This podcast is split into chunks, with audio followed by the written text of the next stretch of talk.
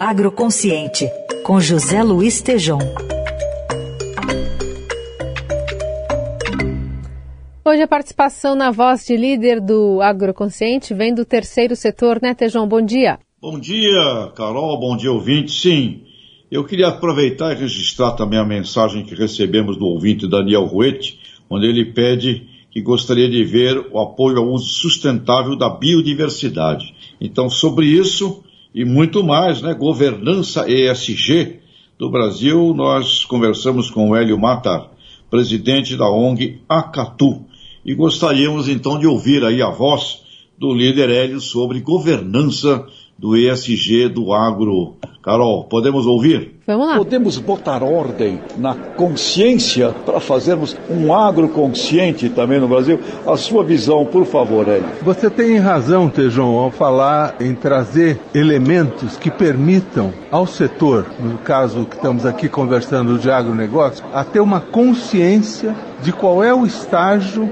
em que esse setor como um todo, na sua média de empresas, como é que esse setor está hoje em termos de sustentabilidade. De um modo geral, se fala de ações pontuais, de temas específicos e não se fala de uma visão completa que tome como referência uma base de temas que são prioritários para aquele setor especificamente e, em função desses temas, que se desenvolvam indicadores e estágios de desenvolvimento para cada um desses indicadores também particulares para esse tema. Então, qualquer setor, mas eu acho que o agronegócio muito especialmente. Por quê? Porque há muito pouco entendimento sobre o que de fato o agronegócio tem feito. Existe muito debate que às vezes me parece um diálogo de surdos, que quem está falando o outro não está ouvindo. E esse diálogo de surdos pode ser rompido se houver uma base comum para essa conversa. E a base comum pode ser uma escala, um sistema de avaliação das empresas do agronegócio que não vão se mostrar individualmente ao mercado, mas vai se mostrar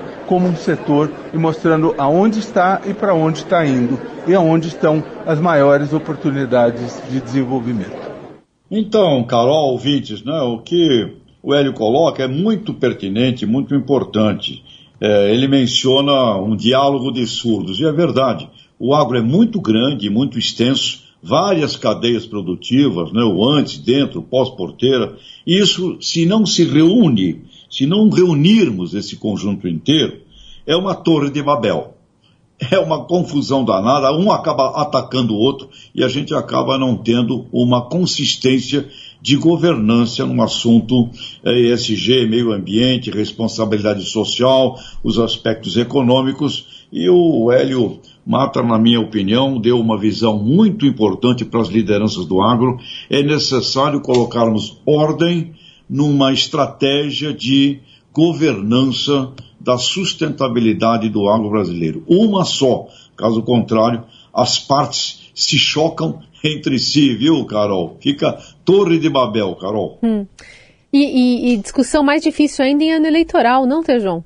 Ano eleitoral entra a ideologia, entra todo esse assunto que não interessa ao setor, sob o ponto de vista racional, né?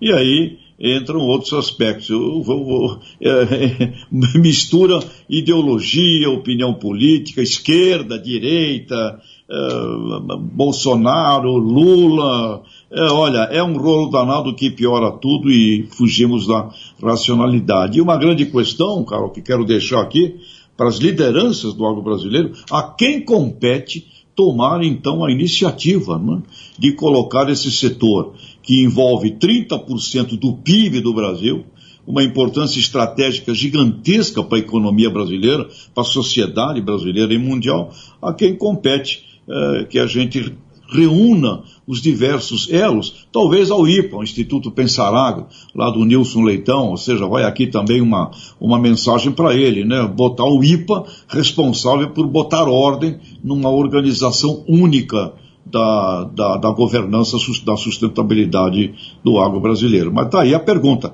a quem compete, né? Líderes brasileiros, né? Para de brigar e vamos botar a, a casa em ordem, por favor. É isso. Tejão, obrigada por hoje, boa semana, até quarta. Grande abraço, ótima semana. Obrigado.